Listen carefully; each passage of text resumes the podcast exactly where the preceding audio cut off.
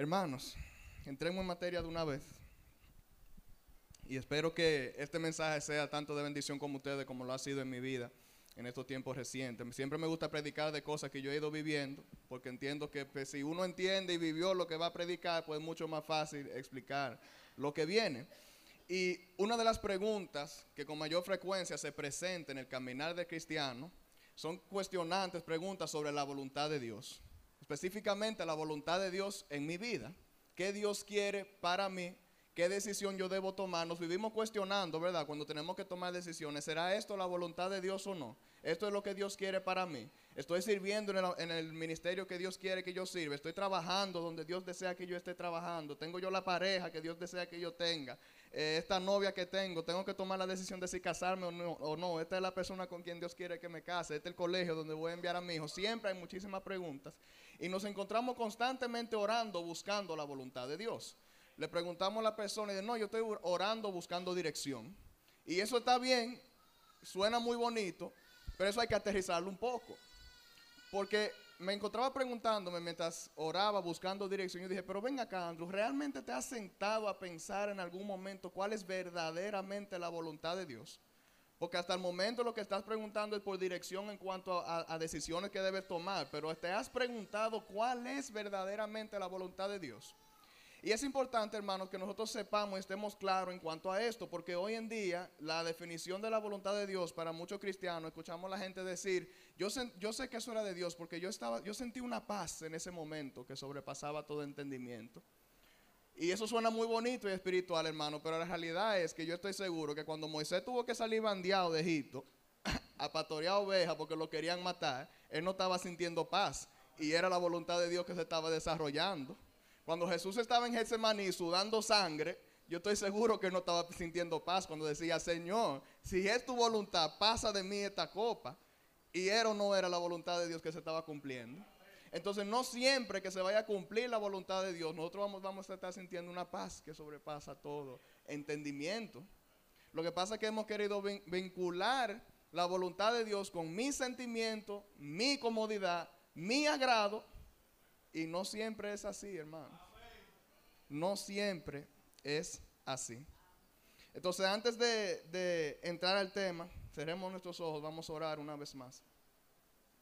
Padre, te damos gracias por esta mañana. Te damos gracias que en tu día, Señor, nos permites reunirnos en este lugar. Me das el privilegio de predicar tu palabra, Señor. Padre, tú que eres el alfa y el omega, el principio y el fin, el tres veces santo. Señor, te damos toda la gloria y toda la honra a ti. Y reconocemos, Padre, como iglesia, que la transformación que pueda haber por medio de este mensaje no es por mérito del predicador, Señor, sino por el poder de tu palabra y de tu Santo Espíritu. Porque podré tener, Padre, lo que sea en mí, mi Dios, pero si no es tu Espíritu Santo obrando en la vida mía y de cada una de las personas que nos encontramos aquí, mi Dios, no podrá pasar nada. Así que te pido, Padre, que tú reveles tu voluntad a nuestra vida, que tú pongas corazones humildes, mentes renovadas en nosotros para aceptar tu palabra y vivir conforme a ella. En el nombre de tu Hijo Jesús. Amén. Entonces, hermano, el mensaje de hoy tiene tres propósitos básicos. ¿Cuáles son? Número uno, conocer la voluntad de Dios. Número dos, entender cuál es la voluntad de Dios para mi vida. Y número tres, cómo hacer la voluntad de Dios. Entonces, la primera pregunta que tendríamos que responder, ¿cuál sería? ¿Qué es la voluntad de Dios? Y a lo largo de la Biblia, nosotros bueno, a lo largo de la Biblia vemos la voluntad de Dios cumpliéndose, pero es como si fuera dos manifestaciones de la voluntad de Dios, por así decirlo. Tenemos como si fuera dos manifestaciones de la voluntad de Dios. Una es la voluntad declarada o decretada y la voluntad revelada. ¿La voluntad qué? ¿Y la voluntad? La voluntad revelada. Bien, Andrew, ¿con qué se come eso? Mira, hay libros grandísimo dedicado a solamente explicar eso, pero por razones de tiempo, ¿verdad? Voy a tratar de resumirlo lo más sencillo posible y obviamente con la Biblia, no según lo que yo entiendo. Entonces les voy a pedir que me acompañen o si lo quieren ver en la pantalla, Isaías 46 del 9 al 10. Yo sé que ustedes están acostumbrados a que yo tome un solo texto y lo desarrollo, pero hoy vamos a estar dando muchas páginas para la derecha y para la izquierda, así que me disculpen. Y dice, acordaos de las cosas pasadas desde los tiempos antiguos, porque yo soy Dios y no hay otro Dios y nada hay semejante a mí. Que anuncio lo por venir desde el principio y desde la antigüedad lo que aún no era hecho, que digo, mi consejo permanecerá y haré todo lo que quiero. Estos versos, hermano, es la continuación de un, de un, flujo de pensamiento que viene desde el capítulo 45, donde estamos viendo que el pueblo de Israel se ha dedicado a adorar, a idolatrar los ídolos y los dioses de Babilonia. Entonces lo que estamos viendo en este momento es Dios hablando sobre sí mismo. Es Dios hablando sobre su poder, sobre su soberanía y explicando, diciéndole a Isaías lo que, lo que Isaías debe saber sobre él mismo. O sea, no es un tercero hablando sobre Dios, es Dios hablando sobre sí mismo. Y debemos resaltar en este caso el versículo 10 en un momento donde Dios está hablando sobre su poder y su soberanía, que dice, anuncia lo por venir desde cuándo? Desde el principio. Debemos destacar, hermano, que Dios no anuncia lo por venir desde el principio porque Él sabe lo que va a suceder, sino porque desde la fundación del mundo Él dijo lo que iba a pasar. No es que Él sabe, porque si fuera simplemente que Él sabe, significa que Dios andaría atrás de nosotros tomando decisiones rápido de acuerdo a lo que nosotros decidimos. No, no, no, no, no. En cuanto a la voluntad decretada, las cosas que Dios anunció desde el principio del mundo van a suceder porque sí. Eso no hay que darle mucha vuelta. Y eso lo vemos al final de ese versículo 10, donde dice que, y haré todo lo que quiero. Vemos otros ejemplos en Mateo 10, Mateo 10, 29, que dice, no se venden dos pajarillos en un cuarto y sin embargo ni uno de ellos caerá a la tierra sin que permitirlo vuestro Padre. Proverbios 16:33. La suerte se echa en el regazo, mas del Señor viene toda decisión. Proverbios 16:1. Del hombre son los propósitos del corazón, mas del Señor es la respuesta de la lengua. Proverbios 21:1 como canales de agua es que el corazón del rey en la mano del Señor. Entonces, ¿qué tienen en común todos estos textos? Todos estos textos están haciendo la referencia a la voluntad de Dios en cuanto a su soberanía sobre todas las cosas. Las cosas que Dios ha dicho que van a ser así y así serán. ¿Qué significa eso? Que en base a esos ejemplos que hemos visto ahora podemos definir la voluntad decretada de la siguiente manera, simple es el control soberano de Dios sobre su creación. Es el control soberano de Dios sobre su creación. En español, son todas aquellas cosas que por mucho que nosotros brinquemos, pataleemos, saltemos, lloremos y oramos, van a suceder porque Dios decidió que así iba de suceder, había de suceder. Así de sencillo. Entonces, si esa es la voluntad decretada, ¿cuál es la voluntad revelada? Acompáñenme en Mateo 6, versículo 10, y estaremos viendo una oración del Padre nuestro, que en esa sola oración dice mucho sobre esto de la voluntad revelada, que es la voluntad principal que estaremos viendo durante el mensaje de hoy. Y dice, venga tu reino, ¿cómo sigue? Hágase tu voluntad, así en la tierra como en el cielo. Entonces aquí, ¿verdad? Jesús nos está enseñando a orar. Es el modelo de oración que debemos seguir en todo momento. No es que repitamos necesariamente esa oración, sino que es el modelo que nosotros debemos seguir al momento de orar. ¿Y por qué está pidiendo Jesús en ese momento que se cumpla qué? La voluntad de Dios. Síganme aquí. Jesús más que nadie conoce los pensamientos de Dios, ¿verdad? Si Jesús sabe que hay una voluntad que por mucho que usted brinque, patalee y ore, se va a cumplir, entonces no habría sentido en que Jesús estuviese pidiendo por esa voluntad, porque esa voluntad se va a cumplir sí o sí.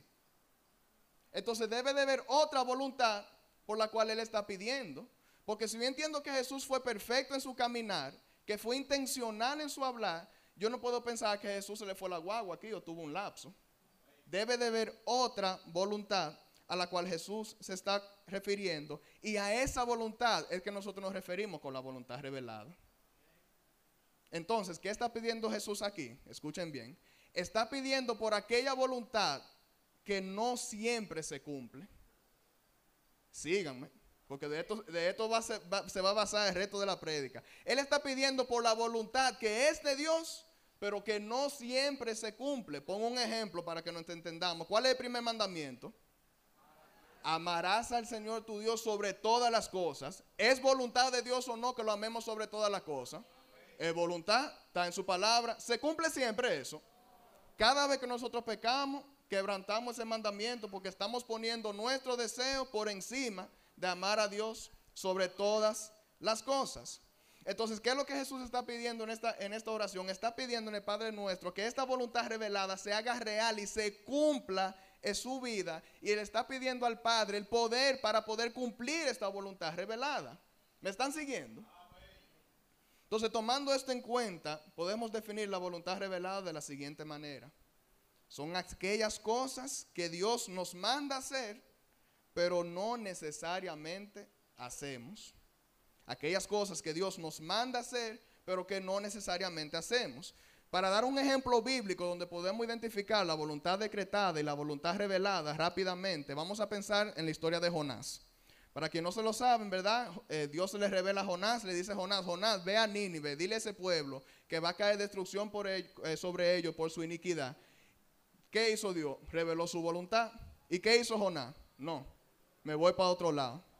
A Jonás lo tiran de un barco, ¿verdad? Y viene la parte que todo el mundo se sabe, se lo traga un gran pez, dura tres días, dentro del pez se arrepiente, va a Nínive, eh, empieza a profetizar lo que le dijeron que dijera. ¿Y qué pasa? El pueblo se arrepiente y no cae destrucción. Entonces, ¿qué estamos viendo aquí? ¿Cuál sería la voluntad decretada de Dios en esa historia? Que el pueblo de Nínive se arrepintiera. Eso era lo que Dios definitivamente estaba buscando porque eso fue lo que sucedió. Ahora, ¿dónde vemos la voluntad revelada? Uno, la voluntad revelada de Dios era que Jonás fuera directo a Nínive. Pero eso no fue lo que él hizo. Se fue al lado contrario. También vemos la voluntad revelada en que al pueblo arrepentirse no fue necesario que cayera la destrucción sobre ellos, porque Dios lo que estaba buscando era arrepentimiento, no destrucción.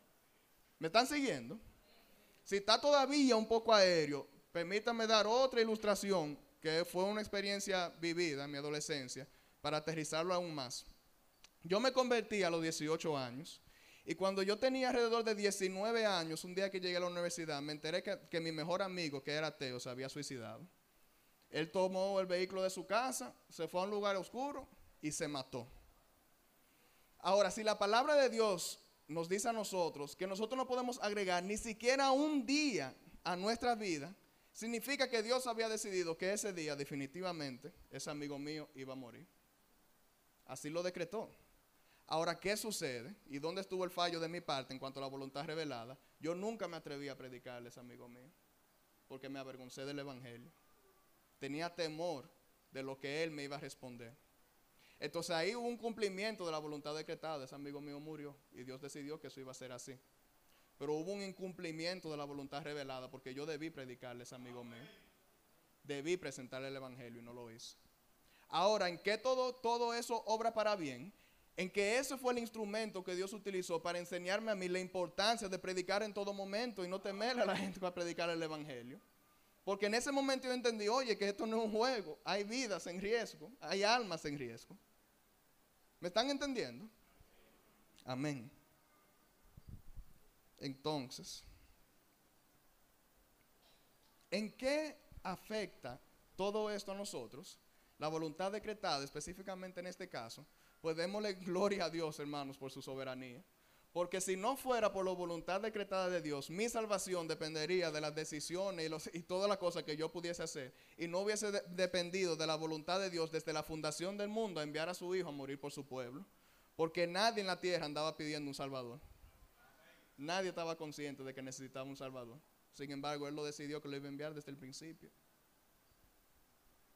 Entonces, si hay una voluntad que es decretada y que va a suceder, pase lo que pase, va a suceder, Jesús va a volver.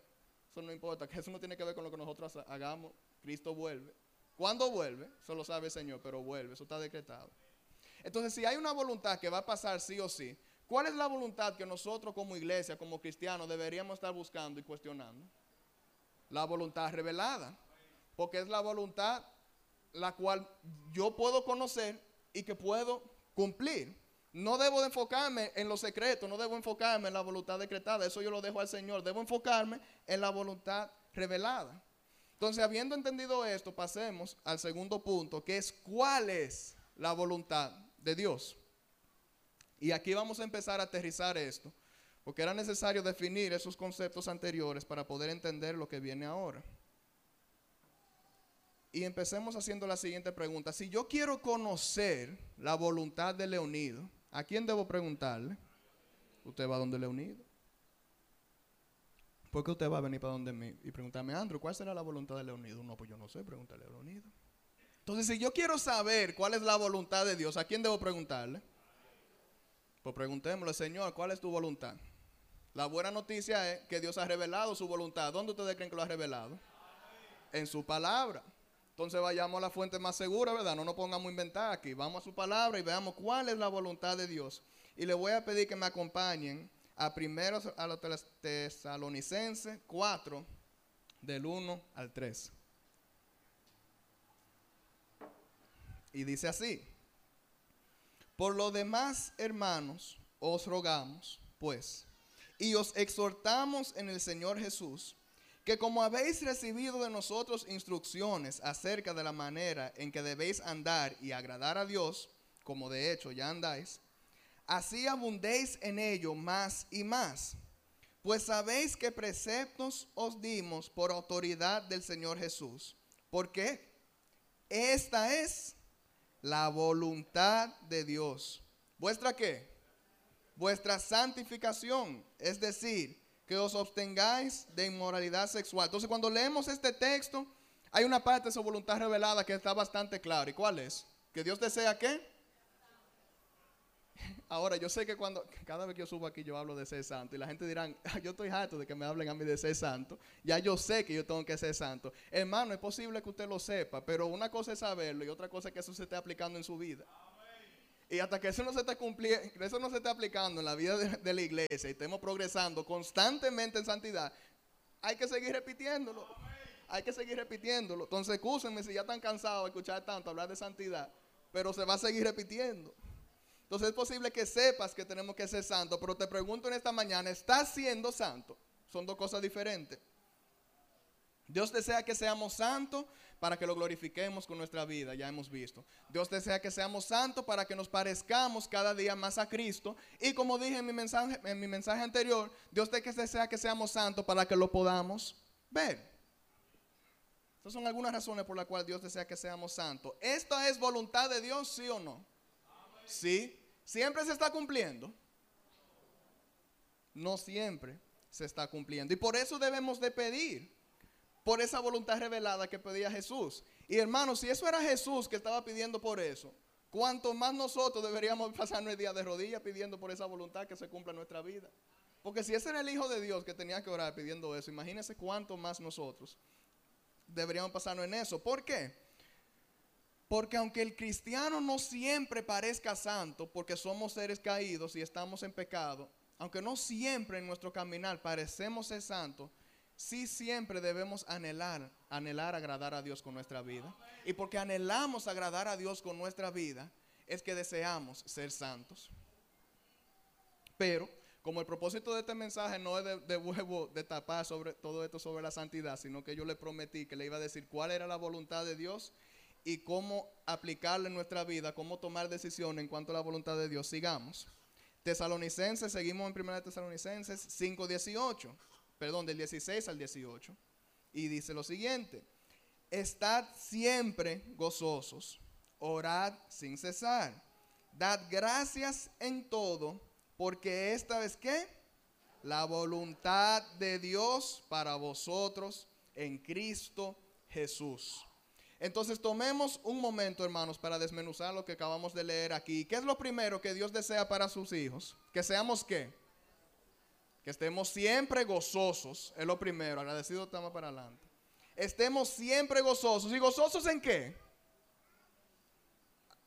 ¿Eh? ¿Eh? Gozosos en Cristo. Gozosos en Dios, en la obra que Él ha hecho por nosotros, en la misericordia y en la gracia que se ha mostrado. Ustedes saben dónde está el problema, que nuestro gozo no está puesto en estas cosas.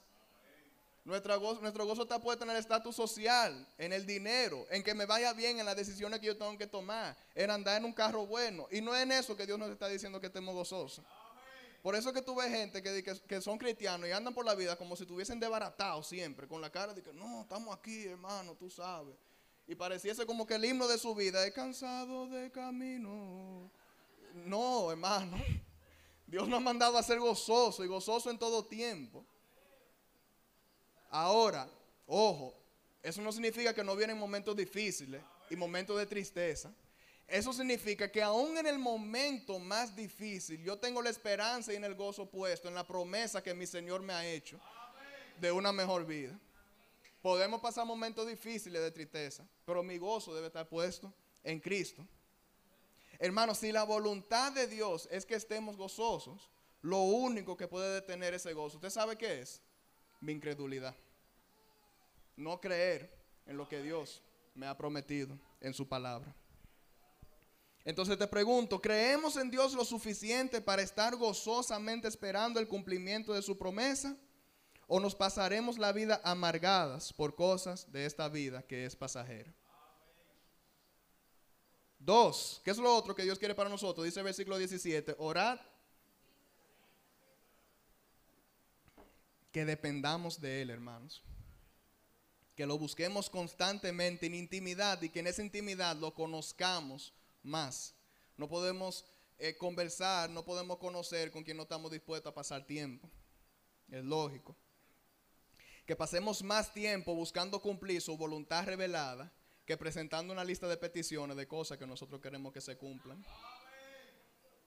Decía Pérez en un mensaje pasado que nosotros nos acercamos a Dios como si Dios fuera un genio. Queremos venir sobre ese cristal ahí y que el Señor se aparezca. Diga usted, mi Señor, ¿verdad? No, yo no quisiera eso. Yo, me daría muchos trayones si las cosas fueran así. Hermanos, igual que Jesús, debemos procurar pedir por el cumplimiento de la voluntad revelada. No venir con una lista de peticiones de cosas que nosotros queremos cumplir. Que pongamos cosas en manos del Señor, sí. Pero hay cosas más importantes que eso. Y es el cumplimiento de esta voluntad revelada que estamos viendo en esta mañana. Y como decía ahorita, si Jesús siendo nuestro modelo a seguir lo hacía, ¿cuánto más nosotros deberíamos hacerlo? Entonces debemos preguntarnos en esta mañana, hermanos, ¿oramos a Dios buscando su rostro o simplemente vamos con un listado de peticiones que necesitamos que se cumpla? Dios quiere que lo anhelemos, que anhelemos la comunión con Él y que dependamos de Él constantemente, pero adivinen qué, eso no siempre pasa que es lo tercero, versículo 18, dad gracias en todo. Dios quiere que seamos qué? Agradecidos. Que seamos agradecidos. Y para mí, a nivel personal, hermanos, es un talón de Aquiles, porque yo tiendo a quejarme mucho. Yo me quejo mucho. Y yo no me daba cuenta de que yo me quejaba mucho hasta que me casé. Mi esposa en una me dijo, mi amor, tú te quejas mucho, eso no es bueno. No, instrumento de santificación, hermano. Sí, si no es así, mejor no me caso. Instrumento de santificación. Y después que ella me dijo eso, yo me quedé wow, pero es verdad, tú sí te quejas. ¿Y cuánta gente no tiene mucho menos que tú? Y tú quejándote. Hermano, debemos sentirnos satisfechos con lo que tenemos. ¿Saben por qué? Porque mi satisfacción no debería estar en lo que yo tengo, debería estar en Dios. Y por eso me quejo tanto, porque no estoy poniendo, no estoy agradecido en el Señor, sino que yo estoy agradecido con lo que el Señor me pueda dar. Y por eso me quejo tanto. Pero al final ese quejarse tanto, ¿en qué se traduce? en una inconformidad con la provisión que Dios ha hecho. Y si esto es lo que Dios ha querido para mí, ¿eso no debería ser suficiente? Debería, hermano. Debería. Pero eso no siempre es así. Debemos aprender, hermanos, a buscar nuestra satisfacción en Dios y no en las cosas. ¿Y cómo hacemos esto? Nada más hay una manera de hacer esto. Esto solo se logra cuando podemos, logramos ver a Dios como lo más importante en nuestra vida genuinamente como lo más importante en nuestra vida. No porque eso suena bonito, no porque sabemos en nuestra mente que eso debería ser lo que está sucediendo, sino porque vivimos demostrando que Dios es lo más importante en nuestra vida. y de esa manera nos deleitamos en Él. Si entendemos que el Creador del cielo y de la tierra está de nuestro lado, ¿qué razón tendríamos para no estar satisfechos o agradecidos con Él? Dios desea que encontremos satisfacción en Él, que seamos agradecidos y adivinen qué. Ya no hay que adivinar porque ya lo he dicho tres veces. Eso no siempre pasa. ¿O sí? Eso no siempre se cumple.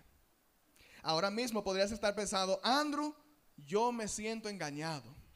Me siento engañado porque ya tú llevas 25 minutos hablando y tú todavía no me has dicho lo que yo quiero escuchar.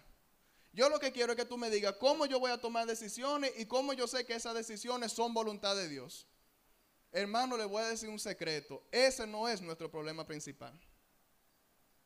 El problema principal que nosotros tenemos es que para mí es más importante que me vaya bien en mi próxima inversión que cumplir lo que Dios ya me ha revelado que Él desea para mí.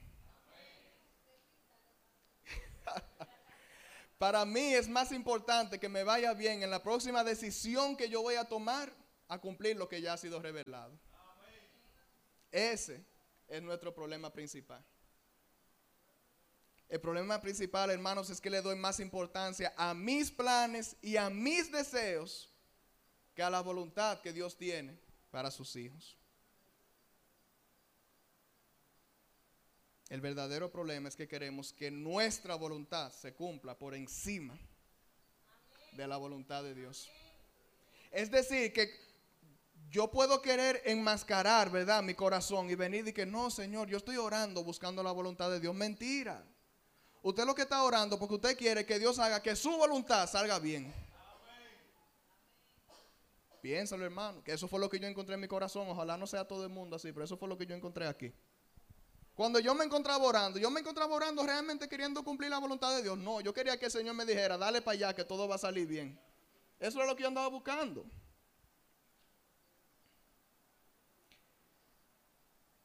Eso no funciona así, hermanos. y le, le digo lo siguiente, si no nos importa cumplir la voluntad revelada de Dios, no es verdad que nos importa cumplir la voluntad de Dios en el resto de nuestras vidas no es verdad. Porque si no tenemos interés de cumplir en lo que ya ha sido revelado, no es verdad que a ti te importa cumplir la voluntad de Dios en todo lo demás. Te estás engañando o nos estamos engañando si pensamos de esa manera. En el desarrollo de cada punto de la voluntad de Dios revelado, terminé diciendo que, ¿quién se dio cuenta? Todos se dieron cuenta. No siempre se cumple. Y eso fue a, a propósito, no fue para andar redundando fue para que nos diéramos cuenta, hermano, que hay tantas cosas que Dios nos ha revelado que Él quiere para nuestra vida y que nosotros lo tenemos en un segundo plano.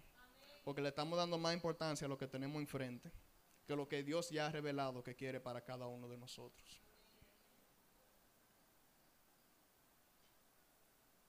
Hermanos, si no nos importa ser santos, estar gozosos en Dios, obedecer a Dios y ser agradecidos en Dios, escuchen bien, nuestra preocupación no debería ser si estamos dentro de la voluntad de Dios o no.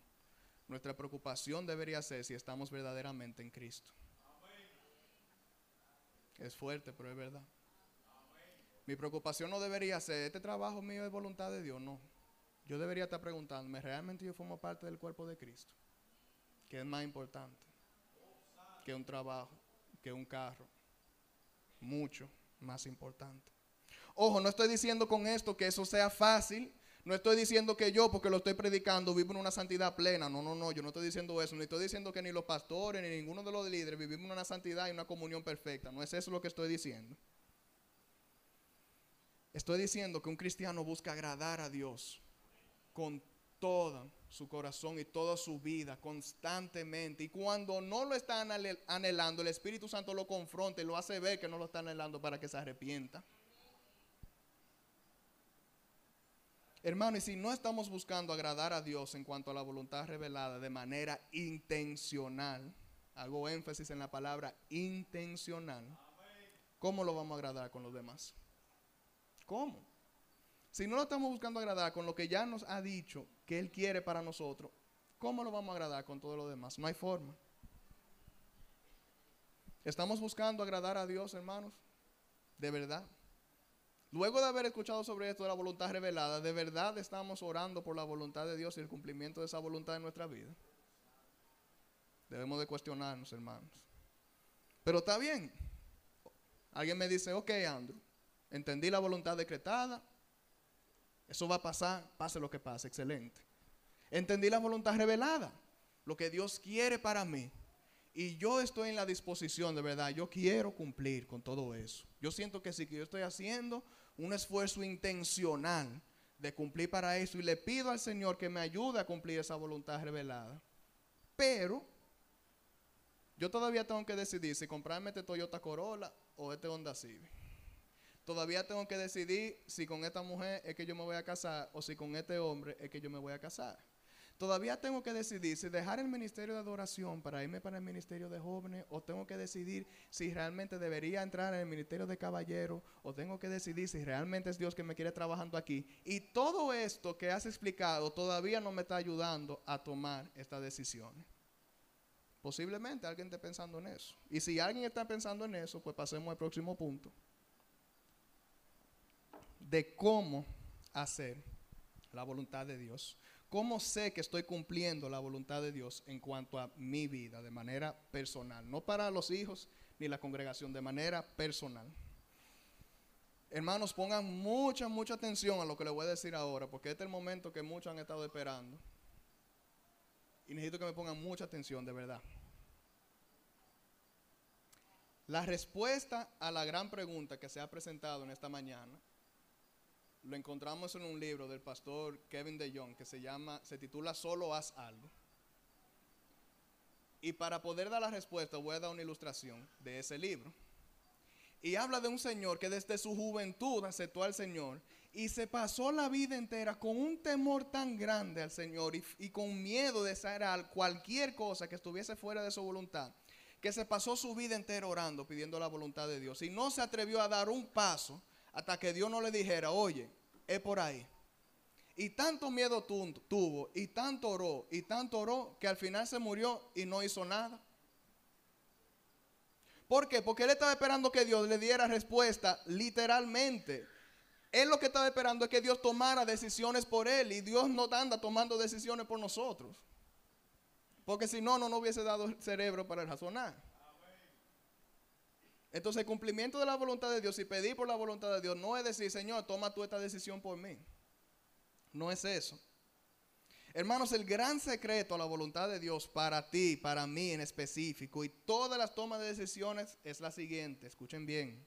Si necesitas tomar una decisión, si buscaste consejo en personas cristianas, si oraste y meditaste en la palabra de Dios porque verdaderamente quieres agradar a Dios con tu vida, toma una decisión y hazla. No hay un misterio ahí. Ahí no hay misterio. Toma una decisión y hazla. Alguna gente podrá estar pensando, Andrew, yo siento como que tú me estás mareando con eso. Como que eso está muy allá arriba, hay que aterrizarlo. Pues vamos a aterrizarlo. Voy a citar a John MacArthur que dice lo siguiente. Si eres salvo, lleno de espíritu, progresando en santidad, obediente, orando sin cesar, agradecido, Haz lo que tú quieras. Cásate con quien tú quieras, ve donde tú quieras, trabaja donde tú quieras, elija lo que tú quieras. ¿Sabes por qué? ¿Saben por qué, hermanos? Escuchen bien, porque aquí está la raíz de todo esto. Porque si todo esto es verdad en tu vida, adivina quién está controlando tus deseos. Si todo eso es verdad en tu vida, adivina quién está controlando tus deseos. Y eso lo dijo John MacArthur, ese gran teólogo. Sí, lo dijo John MacArthur, pero lo importante aquí no es que lo dijo un hombre. Lo importante es que eso es lo que me enseña la palabra de Dios. Salmo 37, 4 dice lo siguiente. Pon tu delicia en el Señor y Él te dará las peticiones de tu corazón. Si estamos buscando activamente cumplir la voluntad revelada de Dios, significa que nuestra delicia está en agradar al Señor. Y si nuestra delicia está en agradar al Señor, ese texto lo que, no, no está diciendo que no va a dar todo lo que nuestro corazón desea, eso no es lo que dice el texto. Ese texto lo que está diciendo es que si nuestra delicia está en agradar al Señor, Él va a implantar sus deseos en mi corazón. La delicia, de mi corazón se encontrará en agradar a Dios con todas mis decisiones. Y si en todas mis decisiones quiero verdaderamente agradar a Dios, entonces Él está poniendo sus deseos en mí. Porque toda buena dádiva no viene de Él. Los buenos deseos vienen de Él entonces. Entonces Él está poniendo sus deseos en mí. Por lo tanto, puedo tomar mis decisiones confiadamente porque Él está guiando mis pasos. La gente me pregunta, especialmente los jóvenes, Andrew, ¿cómo tú supiste que Ana era la mujer que Dios tenía para ti? Y yo siento que a veces yo decepciono a la gente con mi respuesta. Porque yo siento que se acercan a mí como, ah, el pastor es joven, me va a dar una gran... Y yo siento como que la gente está esperando que yo voy a decir, mira, yo estuve ayunando durante cinco días, hermano. Y yo ahí con los ojos cerrados, el Señor se me reveló y me puso el rostro de Ana en mi mente y me dijo, vela ahí, dale para allá. No, hermanos, no fue así que esto sucedió. ¿Usted sabe por qué yo sé que yo me casé con una mujer de acuerdo a la voluntad de Dios? Porque yo primero busqué lo que Dios me dice que yo tengo que buscar en una pareja en, la Biblia. Que lo ame a Él sobre todas las cosas y que no sea eh, yugo desigual, ni en fe ni en obras. Porque aún dos cristianos pueden estar en yugo desigual, pero eso es otro, eso es otro mensaje. Hermanos, yo puedo tener esa seguridad porque Dios puso primero en mí, Él puso primero en mí agradarlo a Él con mi esposa, que simplemente casarme por una atracción física o por una coinonía o, una relación que podía crear con una persona. Por eso yo tengo esa seguridad que yo me casé con la mujer que Dios tiene para mí, porque te voy a decir lo siguiente. En el principio hablábamos de la gente que dicen que, ay, yo sentí una paz en ese momento, yo le voy a decir la verdad. Y a mi esposa que me perdone. Si el cumplimiento de la voluntad de Dios hubiese dependido de yo sentir paz en esa boda, aparte de los nervios de casarse, un aguacero a punto de caer y que cayó en medio de la ceremonia y una novia que no aparecía por parte, lo último que yo estaba sintiendo en ese momento era paz. Lo último que yo estaba sintiendo era paz. Pero porque cumplí con lo que Dios me estaba pidiendo, que tuviera mi pareja, no tenía que estar nervioso con la decisión que tomé. Yo podía estar nervioso con la situación, pero no con la decisión que tomé.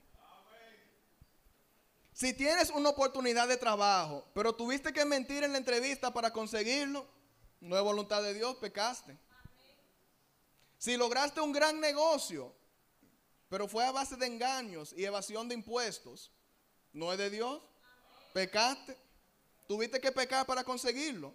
Si la persona que a ti te atrae no ama al Señor sobre todas las cosas, a mí no me importa qué tan buen moral tenga, qué tan bien se porte, no me importa nada de eso, no es voluntad de Dios, porque el Señor te está diciendo a ti, oye, tienes que amarme a mí sobre todas las cosas.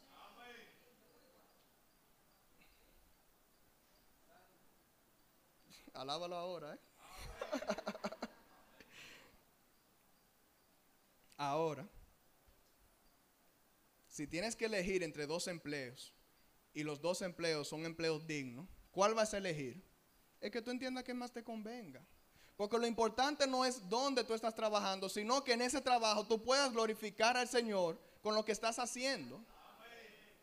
Y eso no significa que toditos tenemos que trabajar en un voluntariado, no, eso significa que yo en la cooperativa donde yo trabajo, yo tengo que glorificar al Señor en mi trabajo. Si tienes dos oportunidades de negocios y ambas oportunidades son legítimas, ¿cuál usted va a elegir? Es que su mente de negociante le dice que le va a sacar mayor provecho. ¿Por qué? Porque usted no está pensando con una mente de un simple negociante, usted está pensando con la mente de un negociante redimido. Con una mente transformada, que es lo que Pablo nos dice que debemos tener en Romanos. Y lo que hemos estado estudiando, yo creo que ya tenemos casi dos años estudiando Romanos, ¿no? Ahora, hermanos, porque ya sentí que la gente se están empezando a poner contento. El propósito de este mensaje no es que salgamos de aquí todo el mundo haciendo cosas a lo loco, diciendo, bueno, Andrew me dijo que yo soy cristiano y que yo ando con el escudo de Dios, yo le voy a dar para allá. No. Ese no es el mensaje que, ese no es el mensaje que yo quiero dejar. No es lo que estoy diciendo. Y si ese es su pensamiento, les recomiendo que vaya y entre a YouTube y busque el mensaje de José sobre la libertad de cristiano para que, aterrice, para que aterricen un poco, porque ese no es el mensaje de hoy. El propósito de este mensaje es que encontremos paz en saber que si estoy buscando agradar a Dios genuinamente en mi vida, siempre estaré dentro de su voluntad, porque mi deleite estará primeramente en Él y no en el resultado de mis decisiones. Ahora, para aterrizar esto aún más y que no salgamos de aquí haciendo cosas a lo loco, le voy a dar un principio que debe de regir en toda toma de decisión que yo voy a tomar. ¿Y cuál es ese principio? La sabiduría. Vamos a Proverbios 1, del 1 al 7. Y dicen lo siguiente.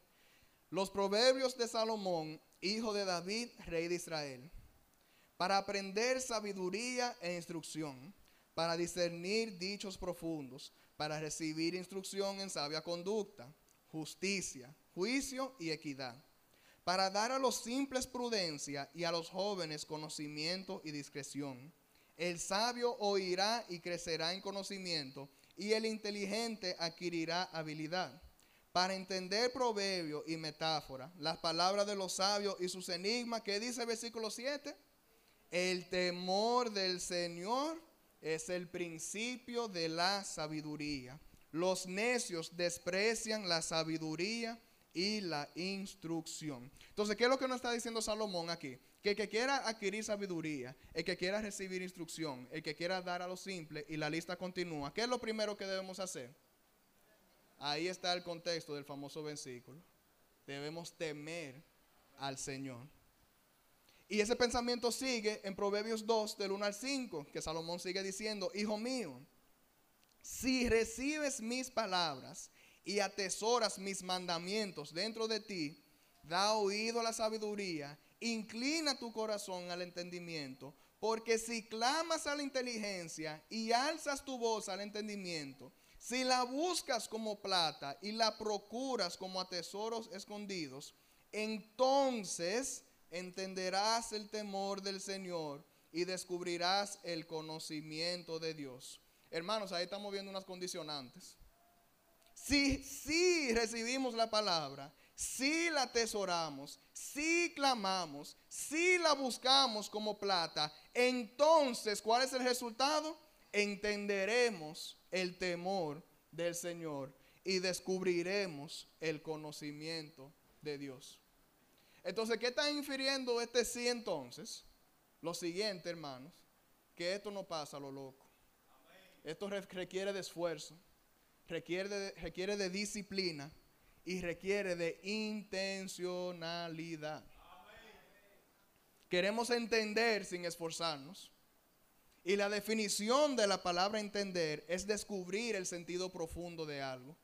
Hermanos, nosotros no vamos a entender nada si no estamos en la disposición de profundizar en la palabra de Dios. No vamos a descubrir nada.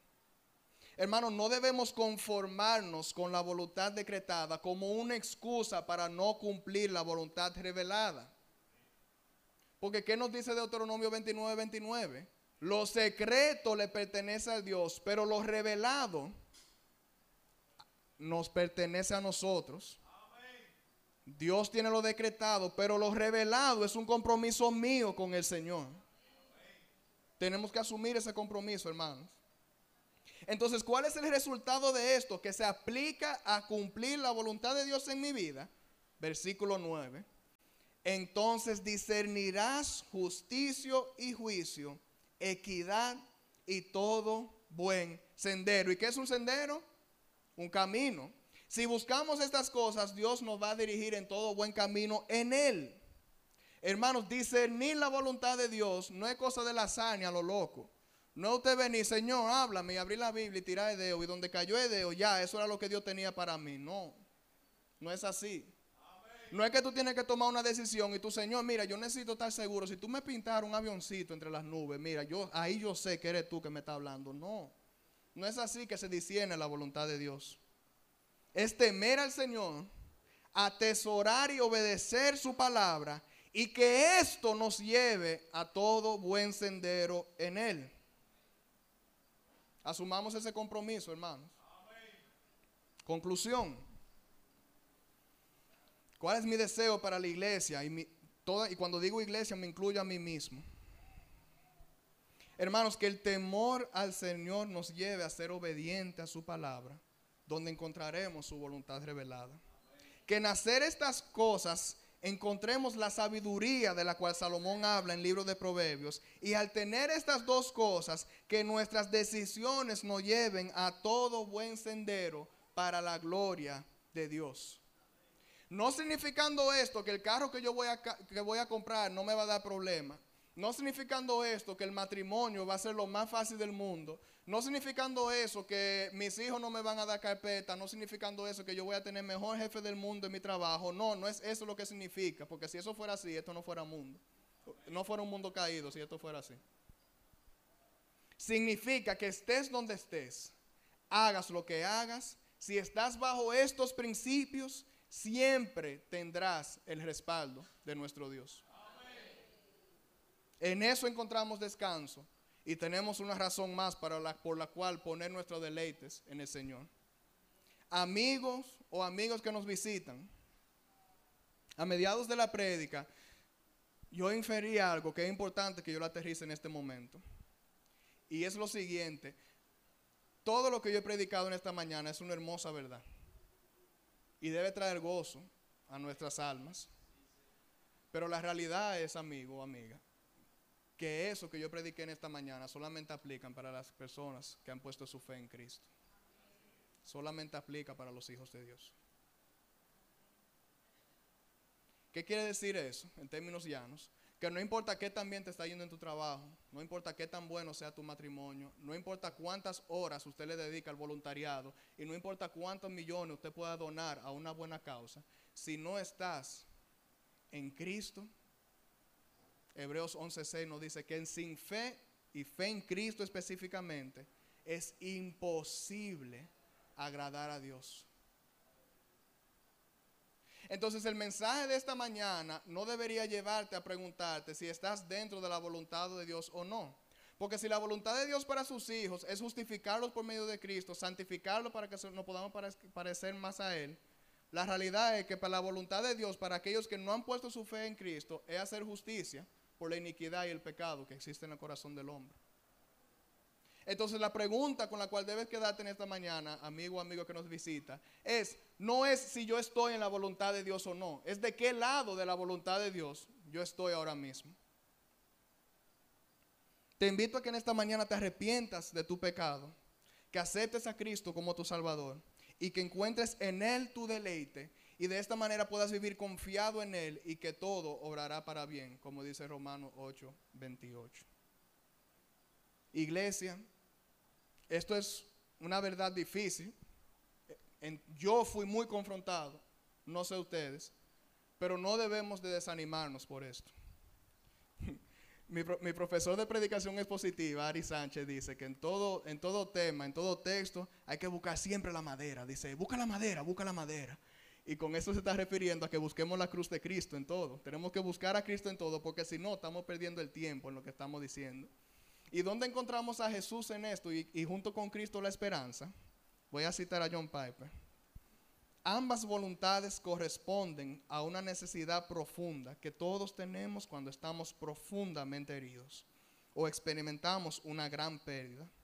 Por un lado, necesitamos tener la seguridad de que Dios es quien tiene el control y que por tanto es capaz de hacer que todo nuestro dolor obre para nuestro bien y para el bien de todos los que aman a Dios. Y por otro, necesitamos saber que Dios se identifica con nosotros y no se deleita en el pecado ni en el sufrimiento que esto ocasiona. Estas dos necesidades humanas se corresponden con la voluntad de Dios decretada y la voluntad de Dios revelada. Hermanos, servimos a un Dios que se hizo hombre. Servimos a un Dios que vivió gozosamente, que oró sin cesar, que vivió en santidad, pero que también sufrió. Y sufrió muerte de cruz. Servimos a un Dios que no solo se humilló al hacerse hombre, sino que también fue tentado a no cumplir esta voluntad revelada. Pero ¿qué sucedió? Prevaleció. Nos dio ejemplo de que sí es posible. Y con su muerte y su resurrección nos ha dado el poder a nosotros de agradar a Dios con nuestras vidas. Hermanos, ahí está nuestra esperanza. En que si Cristo lo hizo, si Cristo murió, si Él resucitó, yo también puedo agradar a Dios con mi vida. Yo también puedo cumplir con esta voluntad revelada. Y yo también puedo estar en el paraíso con el Padre. no por mis méritos, sino por el Espíritu Santo que Él envió a obrar en nosotros. Hermanos, por medio de la fe podemos vivir confiadamente y descansar en estas verdades. Podemos caminar confiadamente conociendo la voluntad de Dios. Oremos. Oh Padre, te damos gracias por tu palabra predicada en esta mañana, Señor. Te damos gracias, Padre, porque tú has revelado tu voluntad a tu iglesia, a tu pueblo y a las personas que nos pueden visitar en esta mañana. Oh Señor, yo te pido que tu Espíritu Santo obre en nuestras mentes, en nuestros corazones. Que nuestro gozo no dependa, Padre, de, de qué tan bien me pueda ir en la próxima inversión que voy a hacer, sino que mi gozo pueda venir de depender en ti, confiar en ti y saber que en ti yo estoy seguro, Señor. Porque lo más terrible que es la muerte y lo más terrible que es el infierno, ya nosotros lo superamos en Cristo Jesús. Señor, que cuando me acerco a orar, cuando pienso en tu voluntad, no me acerques con una lista de peticiones, de cosas que yo necesito cumplir, Padre. Me acerque pidiendo sabiduría y me acerque pidiendo el poder para cumplir con lo que ya tú has revelado que tú deseas para tus hijos, mi Dios. Y a partir de ahí, todo lo que pueda venir es añadidura, Padre. Señor, porque de qué me vale tener carros, de qué me vale tener dinero, casas, de qué me vale todo eso si al final perderé mi alma si no estoy en ti, Señor. Padre, no podemos en esta tierra vivir una santidad plena, pero yo te pido que podamos continuar progresando en la santidad, Señor. Que tú pongas en nosotros el anhelo y el deseo de agradarte constantemente e intencionalmente con nuestras vidas, Señor. Y que confiemos que las cosas que nos suceden no suceden al azar, Padre, sino que para quienes te aman, quienes confían en ti, quienes buscan agradarte genuinamente, Padre, todas las cosas obrarán para bien. En el nombre de tu Jesús. Amén. Que el Señor le bendiga, iglesia.